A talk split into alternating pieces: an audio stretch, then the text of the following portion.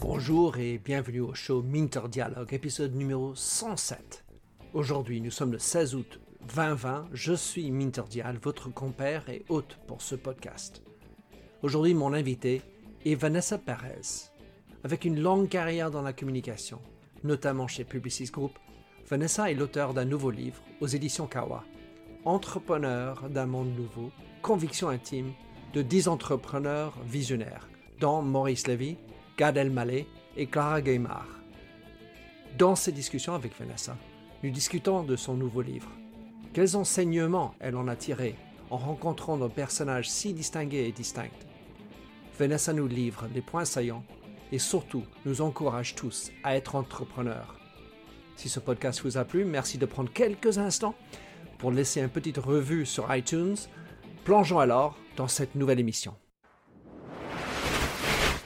Vanessa Perez. Oh là là.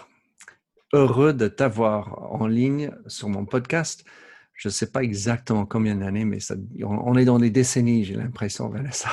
Je pense qu'on dépasse largement, même peut-être deux décennies, ce qui commence à compter. La hein Oui, alors Vanessa, je t'ai rencontré quand tu travaillais chez Publicis. Moi, j'étais chez L'Oréal. Quelques vies antérieures euh, pour nous. Dans tes mots, comment est-ce que tu te décris ces jours-ci? Alors, euh, c'est toujours difficile de se décrire en un mot parce qu'il y a toute une variété d'émotions, de sentiments qui, m'animent, surtout en ce moment avec la sortie du livre euh, Entrepreneur d'un monde nouveau.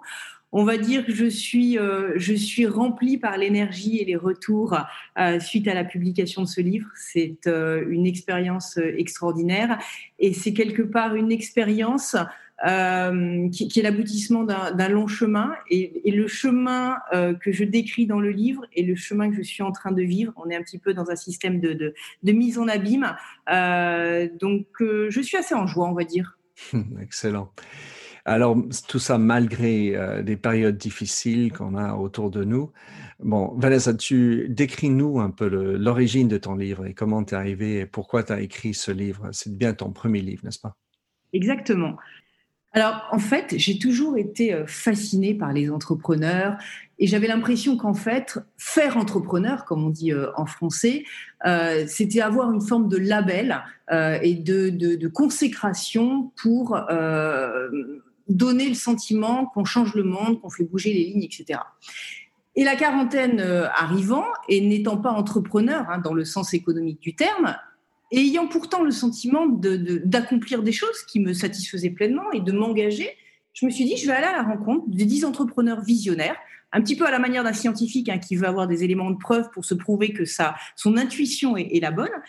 Et je suis allée à la rencontre de, de 10 personnalités qui ont jalonné mon parcours professionnel pour, quelque part, euh, me convaincre, modestement, que leur engagement et mon engagement aussi proportionnel pouvait-il être, avait quelque chose en commun.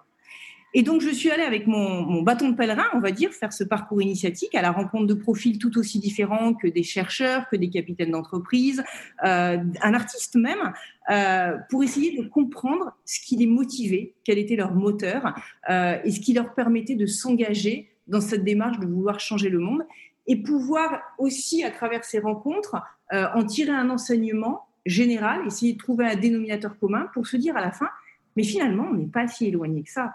Peut-être que je ne dirige pas euh, une licorne ou euh, un empire euh, du CAC 40, mais néanmoins, j'ai aussi la possibilité à mon échelle d'accomplir mes rêves et d'en être satisfaite. Mmh. Voilà. Et ce parcours, en fait, c'est un parcours où chacun peut se projeter. Et quand je répondais à ta, première question, dans quel état d'esprit je suis aujourd'hui, l'écriture elle-même de ce livre m'a permis et m'a donné la force d'aller jusqu'au bout d'un rêve qui était le mien. Parce qu'en relisant les échanges euh, avec ces différents entrepreneurs, j'ai été nourrie de conseils qui m'ont personnellement permis d'aller au bout d'une démarche personnelle qui me tenait à cœur. Et c'est pour ça qu'on est aujourd'hui ensemble, au-delà de tout ce qui peut nous réunir depuis ces 20 années euh, d'échanges. Euh, mais ce livre est l'accomplissement d'un rêve. Et chacun est en mesure d'accomplir son rêve et chacun est un entrepreneur de ses propres rêves. Quels sont les, pour toi les, les, points en commun que tu en as tirés Enfin, moi j'en ai de la, ma lecture, mais je voudrais que tu me dises et puis je vais voir si ça correspond à ce que j'ai pensé. Quels sont les points en commun, le, fil conducteur quelque part parmi ces dix euh, entretiens ou dix euh, témoignages? Alors, euh, on va dire que les, points communs, il y, en a une dizaine, mais on peut les ces points communs, ils participent de tout le parcours pour accomplir un rêve. La première chose, et je vais m'appuyer sur ce que dit euh, Bertrand Picard, hein, qui est l'initiateur de Solar Impulse. Bertrand Picard a, fait le, tour du monde avec un avion qui était mu par l'énergie solaire. Et que dit Bertrand Picard Avant tout, pour accomplir son rêve, il faut savoir débloquer. C'est-à-dire que pour réaliser ses rêves, il faut réaliser que l'impossible est parfois dans nos têtes et pas dans la réalité. C'est vrai que quand on a un rêve, on a toujours des gens autour de vous qui vont vous dire mais c'est pas fait pour toi, mais tu y arriveras jamais, mais ça a été déjà fait, mais là on peut pas sortir ce produit, on peut pas sortir cette idée parce que si, parce que ça. Des détracteurs, il y en aura toujours parce que vous les confrontez à leur propre réalité, à leurs propres limites. Si vous avez une envie, un besoin, une conviction, il faut essayer. Il faut essayer. Ce que vous risquez, c'est d'échouer. Mais vous risquez aussi de réussir. Et de toute façon, vous allez en tirer un bénéfice parce que dans l'expérience, on s'enrichit systématiquement. On s'enrichit de l'échec, on s'enrichit de la réussite. Donc avant tout, écoutez sa voix intérieure profonde avant d'écouter les injonctions des gens qui ont des avis, des avis, des opinions sur tout et sur rien. Ça, c'est la première chose. La deuxième chose, et j'aurais presque pu commencer par celle-là, c'est travailler. Il n'y a pas d'accomplissement de rêve sans travail. Il y a euh, une nécessité de, se mettre à la tâche, de s'engager, et c'est ce que j'aime dans la définition anglo-saxonne du mot entreprendre, c'est s'engager, mais de manière durable. Mmh. Euh, et c'est ce que dit Maurice Lévy. Hein. Mon parcours m'a enseigné que le travail, quand il est bien fait, est toujours récompensé. Et on le voit très modestement. Euh, on peut se dire, et j'aurais pu me dire en écrivant ce livre, oh c'est compliqué, je vais poser mon stylo, mettre, euh, avoir une forme de synthèse de ces dix interviews, c'est quelque chose, j'y arriverai jamais. Euh, j'aurais pu me dire ça. Mais j'ai voulu me dire, non, j'ai une idée, j'ai une conviction, je la vois, je la mentalise, je sais qu'au bout du chemin, je veux partager ce dénominateur commun que je rencontre chez ces entrepreneurs et je vais aller jusqu'au bout. Et c'est du travail, ouais, c'est du mmh. travail, c'est de l'engagement, c'est des doutes, c'est des interrogations. Mais quand on met petit à petit euh, toutes ces heures de travail, là aussi, on arrive à accomplir quelque chose qui une forme de satisfaction. C'est sûr que Maurice Lévy en particulier est un, alcoolique, pardon, un workaholic, et, euh, et, et, que entreprendre et puis les risques qui viennent avec pour y arriver, il, va falloir travailler. Je me demandais, Vanessa, quand tu élaborais ces entretiens, parce qu'il y en a huit en fait sur les dix que tu as fait de vif, j'imagine, parce que les deux autres sont, sont euh, de Jack Ma et de Steve Jobs, tu as quand même une orientation. Et, dans tes questions que tu as posées dans les, entre, les entretiens, quelque part, j'imagine, et c'est moi qui m'imagine, on se connaît, que tu avais dans tes questions une formulation de pensée qui était aussi liée à ta quête, ton voyage, on voit que tu me connais bien, Minter, et qui sait me lire.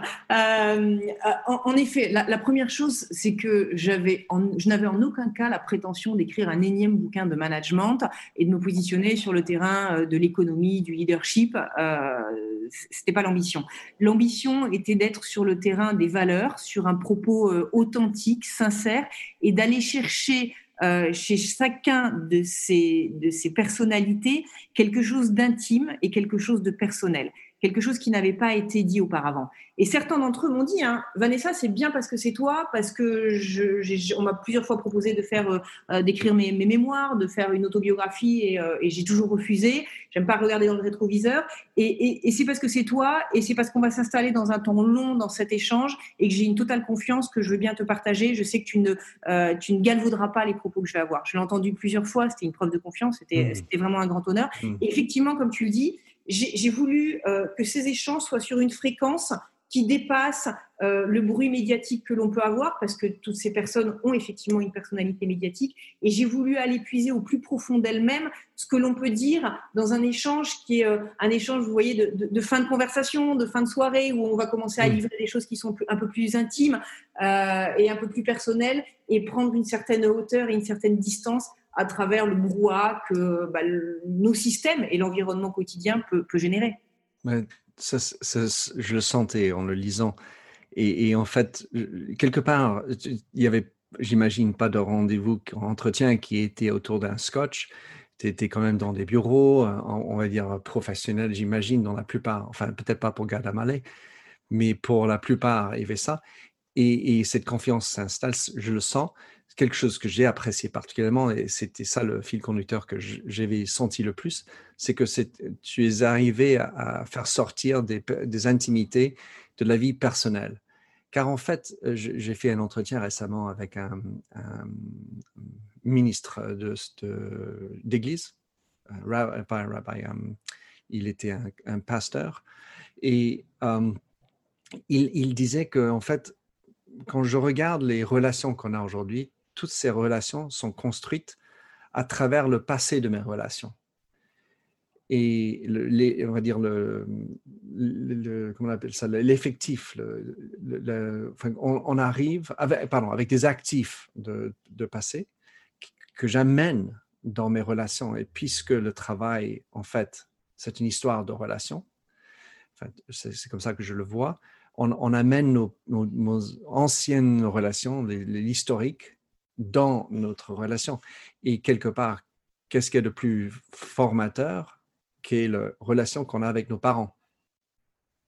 Et donc, je, voulais savoir à quel point ça, c'était peut-être un, point difficile à intégrer pour les interviewer et comment ça s'est passé. Euh, alors, pour reformuler ta question, euh, comment, euh, à travers les interviews, jusqu'où on, on, a pu aller de l'intime Oui, et puis comment, comment se passait cet, cet aspect? Parce que la question, c'est Maurice, parle-moi de ta relation avec tes parents. non, non, ça s'est arrivé autrement. Et, en fait, il y a une douceur dans la manière que tu as dû amener ça et comment chacun différemment. Exactement. Alors, tu, sais comme moi que euh, déjà que ce soit dans, un échange qui soit un échange d'interview de journalistes ou euh, euh, on, ne peut pas arriver dans le vif du sujet dès les premières secondes. Il faut déjà avoir une forme de ce qu'on appelle le, warm-up, l'échauffement, pour arriver à ce que la musique, j'aime bien cette métaphore, mais la musique des deux voix essaie de rentrer en résonance. C'est-à-dire que on va créer un environnement de mots qui va être notre socle commun pour conduire une interview, pour se dire voilà, on peut aller euh, dans telle limite, toi et moi, euh, et on va rester dans, dans, dans, cet enclos qui est rassurant euh, et qui, est confortable pour pouvoir justement se, livrer.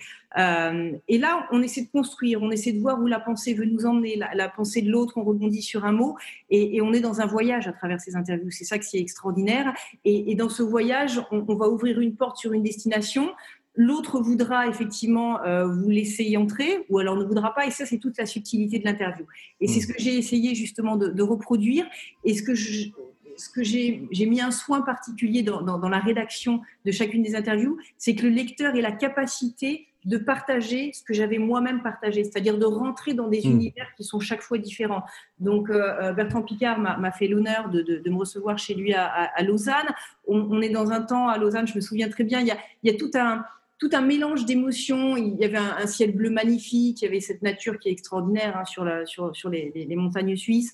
Euh, il y avait cette, cette maison avec des, bruits d'enfants, des dialogues d'enfants lorsque je l'attendais. Hmm. Et, j'ai voulu, à travers euh, ces, ces échanges, concentrer toute l'essence qui va au-delà des mots parce que j'adore les émotions, j'adore le pouvoir des émotions et j'aime que les émotions remplissent les mots.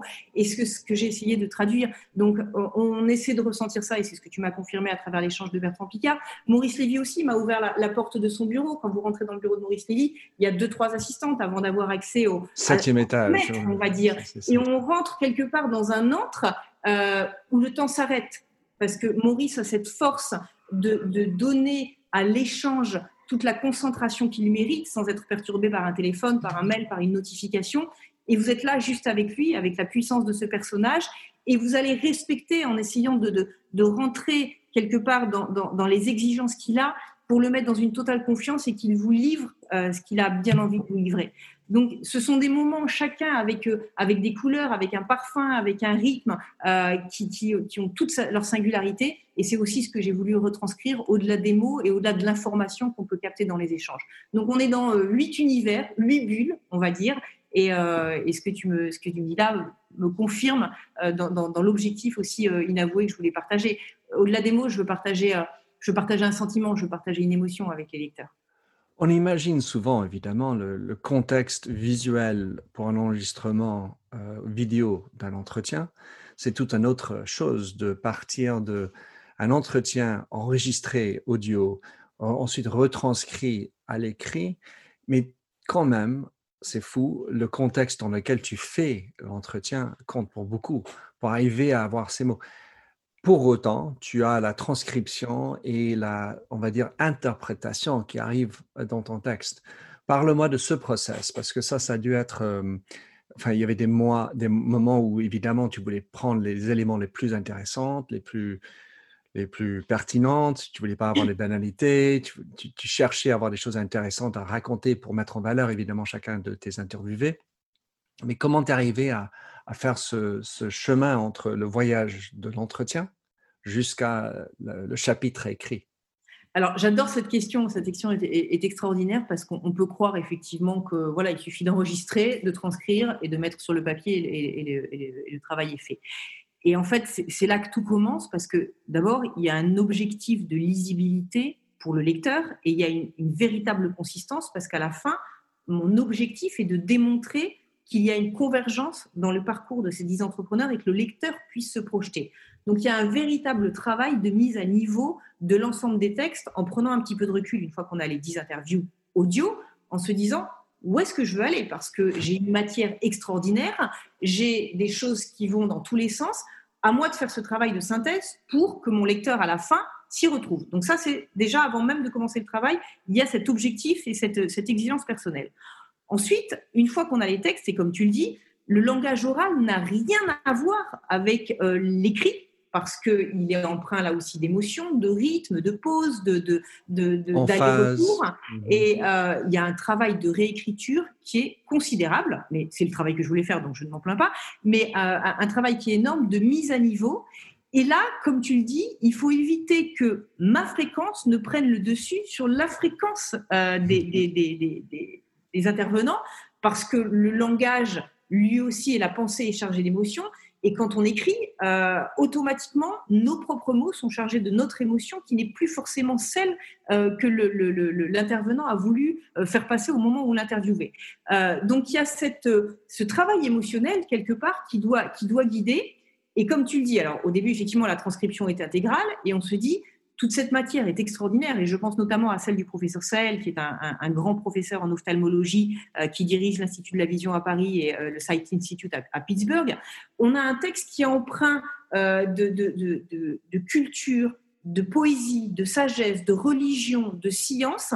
Et là, il faut essayer de, garder toute cette quintessence et toute l'essence de ce qu'a voulu dire le professeur, mais en le rendant accessible. Et là, le travail d'élagage commence.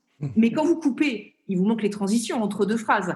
Euh, donc là, il faut essayer de remettre une musique. C'est comme un morceau de musique global, en fait, euh, dont, vous, dont vous souhaiteriez garder l'essence et la vibration en en coupant certaines séquences. Donc il y a quelque part une forme de remix, si on fait le parallèle avec la musique, pour essayer que toutes ces couches euh, se remettent en place, pour avoir ce travail de post-synchronisation qui fait qu'au final, on a une nouvelle pièce de musique plus synthétique, mais qui reflète parfaitement l'émotion que l'on a voulu transcrire. Voilà. Dans ton livre, Vanessa, donc j'ai sur les dix personnes que tu as choisies, euh, j'imagine que tu as quand même cherché d'autres personnes. Et est-ce que tu as fait d'autres entretiens qui n'ont pas été euh, mis dedans ou est-ce que c'était ces huit entretiens en fait? Parce qu'au final, il y avait huit entretiens. Et est-ce que c'était tombé sur les huit parfaits pour toi ou est-ce que tu avais d'autres que tu aurais voulu, que tu n'as pas pu? Comment est-ce que cette partie-là euh, ces huit-là me tenaient à cœur, euh, définitivement, pour plein de raisons, parce qu'ils ont, ils ont jalonné mon parcours et il y avait une, forme d'évidence à ce qu'ils soient sur ce, sur ce parcours.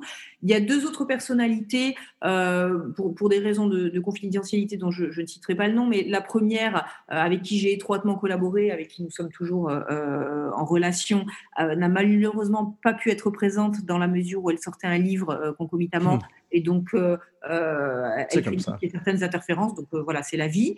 Euh, et, une deuxième qui, pour des raisons peut-être de, cette personne sortait tellement du cadre que, l'exercice a été un petit peu difficile, mmh. et donc faire ce travail de synthèse d'un commun accord a été difficile. là aussi, on est resté en très bon terme, hein, puisque on, nourrit une, relation qui va au-delà de la relation professionnelle avec avec beaucoup d'entre eux. donc voilà, c'est deux personnalités, mais ça n'est que partie remise, et peut-être que l'exercice euh, n'était pas le format qui leur correspondait, on se retrouvera sur, euh, sur un autre exercice. Donc, euh, J'imagine bien, parce qu'en fait, l'entretien qui m'a le plus plu et qui pour moi sort du lot, c'est certainement avec El Malais. Car en fait, sur, un, sur un, enfin, les autres noms, je les connais plus ou moins et je les, je les vois comment ce sont des vrais entrepreneurs, on va dire classiques, euh, enfin, ou, en tout cas, ont un sens euh, entrepreneuriat qu'on imagine dans les écoles. Mais le choix de Gad Elmaleh, parle-nous de, lui. Alors déjà, c'est à titre personnel euh, un artiste qui me séduit énormément parce qu'il me fait rire, donc il suscite une émotion chez moi. Et c'est un artiste chez qui j'avais décelé une, grande profondeur, mais ne le connaissant pas, je, voilà, je suis allée à sa rencontre. Et là, c'était euh, beyond expectations, comme on peut dire, euh, euh, un personnage avec une, une, hypersensibilité, avec une acuité et une vision de ce qui l'entoure, et avec cette volonté de tordre le réel, avec cette vision pour susciter le rire et pour susciter l'émotion, qui m'ont complètement ému et, et stupéfiée. Et, et, Gad a, a, cette phrase qui est quand tu es petit, tu t'imagines dans la situation de tes rêves et tu travailles pour y arriver. Et c'est l'illustration même de l'entrepreneur, parce que quand on est artiste, on a tout un staff technique et on a aussi un public. Donc votre public, c'est vos clients et votre staff technique, c'est votre entreprise. Il faut les emmener avec vous, il faut qu'ils croient en vous, il faut, il faut avoir cette énergie suffisante pour pouvoir euh, galvaniser une foule de 5000 ou 10 000 personnes. Euh, vous êtes seul sur scène. Vous êtes seul avec un staff, mais c'est vous qui faites le job. Euh, et, chez GAD, il y a cette, cette, euh, cette, cette, dimension et cette vision qui lui permet d'avoir un regard très particulier sur ce qui l'entoure, d'en faire un fonds de commerce et de le tordre à un point euh, qui va générer une émotion sur 5000 ou sur 10 000 personnes. Hmm. Et, et, ce personnage est exceptionnel. Il faut bien se dire qu'il euh, il a mentalisé cette réussite. Il s'est dit, je vais partir du Maroc et je vais faire carrière en France. C'est ce qu'il a réussi à faire il y a peu de temps, il s'est dit, je fais carrière aux États-Unis. Et là, il s'est visualisé sur euh, ce late show, euh, qui est le, late show de, Jimmy Fallon, qui est une émission qui est diffusée euh, en deuxième partie de soirée sur, sur une chaîne américaine. il s'est vu sur ce canapé, il s'est mentalisé sur ce canapé, et il y est arrivé. Et ça, c'est aussi une leçon de vie pour beaucoup d'entre nous. Je me suis mentalisée en train d'avoir ce livre à la main. Le but n'est pas de faire des ventes, le but n'est pas, c'est pas ça l'exercice. L'exercice, c'est de se dire, j'ai fait un combat avec moi et contre moi et j'ai réussi à aller jusqu'au bout d'une démarche. Et c'est ça qui vous galvanise, c'est ça qui vous donne de l'énergie. Et, ce personnage, parce qu'on va, on va, on va, j'aime bien utiliser ce mot personnage. J'aime pas le mot personnalité parce que ça met un côté de, de, de, de, de et un côté solaire. Euh, et, et, tous ont beaucoup de pudeur et beaucoup d'humilité. C'est justement euh, euh, dans, dans, dans, cette subtilité des mots que, que, que j'aimerais qu'on se retrouve. oui, ce personnage a une profondeur, a ses doutes, a, a, a, de profondes convictions, a une vision sur l'héritage culturel qu'il va laisser à ses parents, sur l'héritage culturel qu'il a, dont il a bénéficié de ses parents. Et cette notion de transmission aussi est quelque chose d'extraordinaire que l'on découvre avec toujours cette pudeur dans, le livre euh, et que j'ai également là aussi essayé de, retranscrire. Donc oui, dans un artiste, il y a une notion d'entrepreneuriat parce que, comme tu l'as compris, le mot entreprendre pour moi est une notion d'engagement. C'est un état d'esprit. C'est pas avoir un numéro raide, c'est pas euh, faire des, millions de dollars. C'est justement être capable d'emmener avec soi euh, des, foules pour, pour, pour les conduire vers un progrès, vers un petit pas, vers quelque chose de différent pour faire bouger les lignes. Et pour moi, l'humour est une façon de voir bouger les lignes, parce que l'humour est une façon de dénoncer, euh, avec une bienveillance ou pas, euh, ce qui nous appartient à tous, et de porter son regard pour le porter différemment euh, aux yeux de tous. Voilà plein de questions qui suivent pour moi. Le, premier, c'est combien est-ce que, par rapport à ce que tu voyais sur scène, tu savais de ses plaisanteries et ses blagues, ses, performances, et l'homme que tu as rencontré, combien il y avait un, euh, une intégrité dans le, les, deux, c'est-à-dire ce que tu voyais, tu l'as retrouvé, quels écarts est-ce que tu as pu avoir dans l'entretien avec lui? Alors, d'abord, c'est quelqu'un d'extrêmement pudique. Son humour est pudique. Hein. Euh, son humour va toujours aller à la limite euh, à une limite qui ne bascule jamais dans une forme de vulgarité, jamais dans l'anecdote du quotidien, on va balancer sur la politique, sur une personne, etc. Et euh, il y a toujours énormément de bienveillance. Et en fait, le personnage en soi est extrêmement pudique. Il va livrer des propos jusqu'à une certaine limite. À vous de comprendre ce qu'il y, a sous les lignes il y a une, une, une hypersensibilité, une hyper-tendresse avec euh, la famille au sens large euh, et une hyper-bienveillance avec euh, l'ensemble de l'écosystème. Et c'est ce qu'on retrouve sur scène.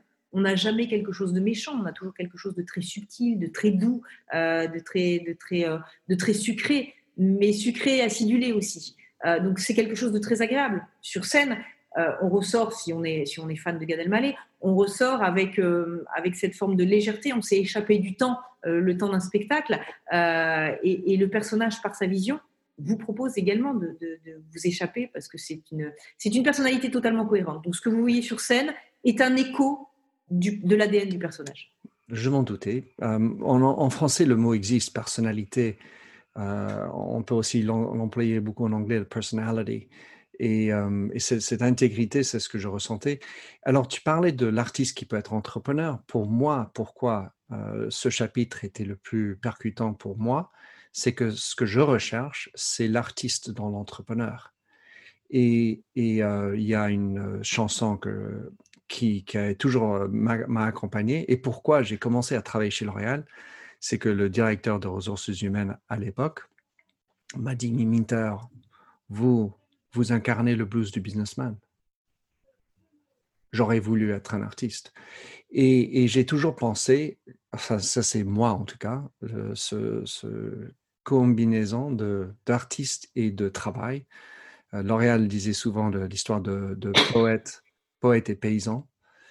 Et, et, euh, c'est pour, pourquoi je, et je me demandais pour toi, est-ce qu'il y a une résonance au sein de toi par rapport à ça, l'artiste euh, dans ta vie de professionnel?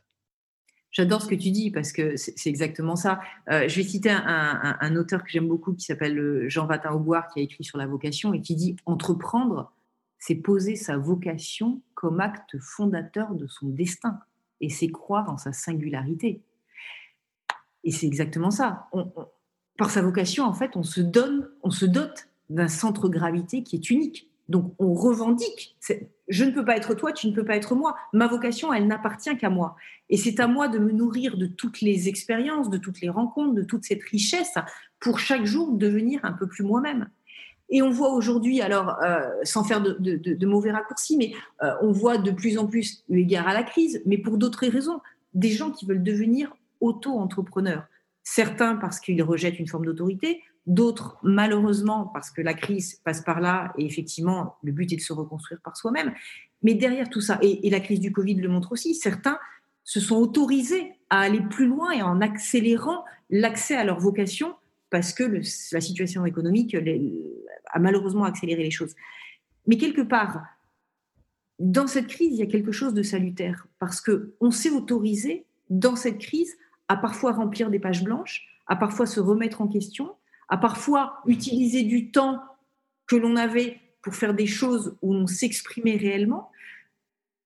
Et c'est là qu'on se découvre. C'est quand la page est blanche et qu'on doit la remplir, on se dit, je, vais arrêter de me concentrer sur des choses qui ne sont pas essentielles. Je vais donner enfin corps à l'essentiel, à ce que je suis moi-même. Et peut-être que je vais avoir la possibilité, par le travail, par de reconstruire quelque chose sur des éléments qui sont la partie intégrante de mon ADN et non plus sur ce que le système veut que je sois. Parce que on a tous tendance à s'oublier dans les systèmes dans lesquels on est. On devient l'exécutant de la vision d'un autre. Très bien, aussi puissante cette vision soit-elle. Mais à un moment, la vie vous rattrape et vous dit, vers 40, 50 ans, peut-être plus tard, peut-être plus tôt, bah est-ce que tu accomplis vraiment ce pourquoi tu as été missionné sur Terre? Et cette question, elle nous anime tous quand on prend de l'âge un jour ou l'autre. Est-ce que l'on fait véritablement ce que l'on veut faire? Donc après, il y a une forme d'intelligence et de sagesse. Évidemment, on a besoin de travailler. Évidemment, l'économie a besoin de tourner. La question n'est pas là. Mais on peut donner vie à sa vocation en écrivant un livre, en montant sur scène, en faisant du théâtre. Je parle d'activité artistique, mais il y en a plein d'autres. Et, et ce qui est magique, c'est quand on arrive à faire converger son activité professionnelle et son activité personnelle. On n'est jamais aussi bon et on n'a jamais autant d'énergie que quand les deux convergent. On est capable de se lever très tôt le matin, se coucher très tard le soir parce que ça, ça fulmine dans le cerveau et qu'on met ses propres valeurs et sa propre euh, énergie au service de soi-même. Et là, on devient pleinement l'entrepreneur de sa propre vie. Encore faut-il en avoir la force, l'opportunité, la capacité et avoir la confiance en soi qui vous permet de basculer jusqu'à cet extrême. Cette confiance, elle n'est pas donnée à tout le monde. On n'ose pas sauter à pieds joints dans le vide. Ça fait peur. Tu parlais au début de l'entretien du fait qu'il faut travailler. Euh, je suis très d'accord avec ça. Là, je mets un, petit, on va dire, virgule. C'est qu'il il y a le travail, faire, faire des choses, réaliser des choses, mais en fait, le plus grand travail, selon moi, c'est l'être, pas le faire. Et ce travail, c'est qui suis-je? Et, amener plus ce travail sur le moi, sur l'aspect personnel et, combien de cet aspect de personnalité je vais intégrer dans une entreprise, dans une culture où il faut quand même performer, etc. Et en fait, c'est ça pour moi le, gros travail, c'est amener l'artiste jusqu'où? Dans un contexte corporate. Je, suis complètement d'accord avec toi. Et, la véritable question à se poser, en fait, on dit souvent aux enfants euh, qu'est-ce que tu veux faire plus tard? C'est pas la véritable question à se poser, même quand on est beaucoup plus grand ou plus âgé. C'est qui voulez-vous être? À quoi voulez-vous être utile aussi bien à vous qu'aux autres? Donc la question qu'aimeriez-vous être? Elle va déterminer à la fois un savoir-faire et un pouvoir-faire. Et c'est là que la vocation, elle vient définir mon territoire d'expression et elle vient constituer ma singularité. qui je veux être? Quand, tu, quand on parlait de l'artiste, euh, le, passage sur Steve Jobs, évidemment, que je connais par ailleurs, euh, j'ai toujours pensé que lui, malgré, on va dire, ses défauts de personnalité, qu'il il en avait plein, beaucoup plus grandes, on va dire, que certains d'autres, était un artiste. Et quand il était sur scène, et c'était pas Gad Elmaleh, mais c'était l'artiste sur scène, qui, montrait et qui arrivait à faire émouvoir un troupeau de 5 000, 10 000 fervents aficionados de, Apple. Et, on, arrivait sur le produit qui était la sublimation de ses pensées. il avait ce côté-là. Et j'ai envie de dire, il y a certains patrons qui arrivent à, à faire bouger des gens aussi bien en one-to-one, mais aussi sur grande scène et qui incarnent la marque. Et c'est pas juste parce qu'ils sont intelligents, ils parlent bien. Allez les gars, on peut y aller. C'est qui, qui montre une vulnérabilité, une certaine clin d'œil à, son, son, intimité et qu'il a cette grandeur et courage de montrer qui il est lui, pas dans une optique de perfection, mais dans une optique de réalité. Mais, j'aime beaucoup euh, dans ce que tu dis, en fait, si, euh, entrepreneur, euh, c'est avoir la capacité de révéler son humanité, en fait, les entrepreneurs sont des artistes. Nous sommes tous des artistes. C'est exprimer une forme de sensibilité face à l'action. Donc cette sensibilité, elle va automatiquement être teintée de qui nous sommes, de nos valeurs, de nos émotions.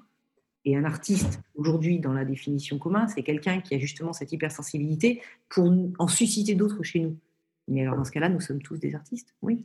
Et on a besoin de le démontrer. C'est-à-dire que le, patron, quand même, euh, ce que lui ou elle fait, montre, c'est l'exemple. Et derrière ça, les autres se sont la, et la permission de le faire.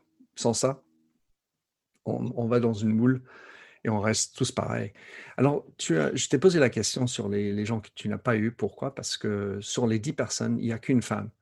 Et je me demandais, est-ce que ça, ça était un regret ou pas? Parce que selon moi, enfin, je, fais souvent des entretiens, des, conférences. Ah oui, c'est un panel, c'est-à-dire c'est un panel que d'hommes. Euh, combien tu aurais voulu avoir plus de femmes dans ton groupe? Alors en fait, j'ai toujours un souci dans tout ce que je fais d'être dans une, euh, une sorte de quête de vérité. Je le dis de manière très modeste, mais vous allez comprendre pourquoi. Euh, et en fait, je n'ai fait que refléter la réalité qui s'est offerte à moi. Hein. Euh, aujourd'hui, on a plus de femmes au CAC, 40. Il y a un gros progrès qui est fait, que ce soit aussi bien euh, au SBF, dans les conseils de surveillance, les conseils d'administration, à avoir ou de tendre vers une parité. Donc, je vais plutôt voir le verre à moitié, à moitié plein. Mais dans mon parcours professionnel, le nombre de femmes qui répondaient aux critères, on va dire, d'éligibilité du livre euh, se résume à ce qui est dans le livre. Donc, je n'ai pas voulu travestir la réalité. Au-delà de ça, je n'ai pas voulu la travestir parce que, euh, pour moi, la question de l'innovation et des valeurs n'est pas une question de genre. Donc, euh, certes, Clara Guémard est, la seule femme dans, ce livre, mais ce n'est pas à ce niveau-là que j'ai souhaité positionner les choses. Et pour moi, on est sur cette capacité de, d'exister au monde, cette capacité d'apporter une forme de progrès, homme, femme, la question n'était pas forcément là. Et tout comme quand on construit un panel, comme j'ai fait sur le festival des podcasts, euh, quelque part, la, clé de, voûte, c'est la qualité du contenu. Et il ne faut pas sacrifier euh, le, but euh, ultime pour juste avoir une équité parce que ça fait bien. Donc, mais c'est tout un, équilibre à trouver, n'est-ce pas? Complètement, et je l'assume. oui, oui. Alors sur le, sur, le, tu, on parlait, on va parler d'un dernier élément qui est l'entrepreneuriat à la française. On, a parlé un tout petit peu de, des gens qui étaient dedans. Est-ce que tu, dans, parce que le titre c'est bien, entrepreneur d'un monde nouveau, euh, combien est-ce que tu as senti qu'il y a, et puis par tes observations de la vie aussi de manière générale, et, que le mot entrepreneur quand même est un mot français, alors que nous, on l'a approprié bien chez les anglo-saxons. Euh, combien est-ce qu'il y a quelque chose qui s'appellerait l'entrepreneuriat à la française? Est-ce que ça existe ou est-ce que c'est une lueur Alors euh, là, on, va... Enfin, il y, a une approche euh, très, très, très, différente, excuse-moi, d'un continent à l'autre. en France, on a quand même beaucoup de chance. Si on prend, alors, je recommence. On va prendre l'entrepreneuriat dans le sens euh, économique du terme. En France, on a beaucoup de chance d'avoir un système d'accompagnement euh, qui est très riche et très multiple. Hein. Je pense à tous les euh, incubateurs, les accélérateurs. L'école 42. exactement, les, soutiens et les différentes aides gouvernementales. Donc, on, on, accompagne énormément et on limite totalement la prise de risque. Donc, l'entrepreneuriat à la française est un entrepreneuriat très mesuré, accompagné, on va dire, si on le compare à celui des États-Unis, hmm. où euh, la chute peut être beaucoup plus radicale. Euh, ce qu'on appelle une start-up à l'origine, c'était une entreprise plutôt disruptive euh, à connotation digitale qui devait faire beaucoup d'argent en très très peu de temps. aux États-Unis, on laisse très peu de temps à ces sociétés pour faire de l'argent. En France, on leur laisse beaucoup plus de temps, et je dirais mmh. même en Europe, avec tous les systèmes d'accompagnement. Donc, mmh. je, ne porte aucun jugement, néanmoins, euh, comparons ce qui est comparable, qui est, et, qui, est, qui est un fait, une résultante de l'histoire et de la culture, et de mmh. l'accompagnement euh, des gouvernements euh, à, aux infrastructures, euh, au développement économique, euh, qui fait que, regarde aux États-Unis, et tu le sais mieux que moi, la crise va générer 25 millions de 100 emplois dans, les mois qui suivent. en France, l'accompagnement a été quand même euh, remarquable. Après, là non plus, je ne porte pas de jugement. Euh, mais il est très difficile de, comparer des modalités au niveau international parce qu'elles sont la résultante euh, d'une approche culturelle et historique qui nous emmènerait trop loin. Donc, je peux dire qu'en France, les entrepreneurs ont beaucoup de chance. Hmm. C'est très bien dit, Vanessa, parce qu'en fait, ce filet de sauvetage, évidemment, fait un regard différent sur le risque. Et on sait que le mot risque, évidemment, est très intéressant parce qu'il y a le, capital risque euh, ainsi nommé en France, alors qu'aux États-Unis, on appelle ça venture capital, l'aventure. Et puis, par ailleurs, c'est vrai que quand tu euh, as un autre aspect pour moi, ça a toujours été l'accès à l'argent. Et puis, il y a aussi la taille du marché. Et donc, euh, si on a un marché de quelques milliards de personnes où on a 70 millions de Français, enfin les francophones sont plus que ça, mais donc ça c'est aussi un peu différent. Mais l'accès à l'argent, quand on parle en anglais, on parle des friends and family, et ça a toujours commencé comme ça. On a cette habitude parmi les Américains, les Anglais de le faire, tandis qu'en France, il y, a moins de ça parce qu'il y a un, côté moins d'argent discrétionnaire pour juste mettre dans plein d'amis, de faire des startups aux côtés. Donc, c'est tout un écosystème autour de ça. J'apprécie beaucoup ta réponse, Vanessa. J'ai appris plein de choses. Je t'apprécie et je suis très content d'avoir lu et euh, d'avoir eu sur mon podcast. Comment est-ce que les personnes peuvent te suivre, Vanessa, si toutefois tu veux que tu sois du following euh, ou en tout cas aller acheter ton livre Entrepreneur d'un monde nouveau? Alors, avant tout, euh, rejoignez-moi sur LinkedIn, euh, Vanessa Pérez. Vous, me trouverez assez aisément chez EIT e Digital. Euh, et vous pouvez effectivement commander Entrepreneur d'un monde nouveau sur le site des éditions Kawa, édition au pluriel-kawa.com. Il est également disponible pour les Parisiens au Drugstore Publicis sur les Champs-Élysées et en version Kindle sur Amazon. Et j'espère qu'on pourra prolonger la discussion. Et encore un grand merci euh, pour ta confiance et pour ta générosité. mon grand plaisir, Vanessa. Merci beaucoup. À bientôt. Merci de nous avoir écoutés sur Minter Dialogue en français. Vous trouverez tous les liens et références cités lors de cet entretien sur mon site minterdial.fr. Pour vous inspirer, je vous laisse avec une chanson que j'ai écrite dans ma jeunesse, A Convinced Man.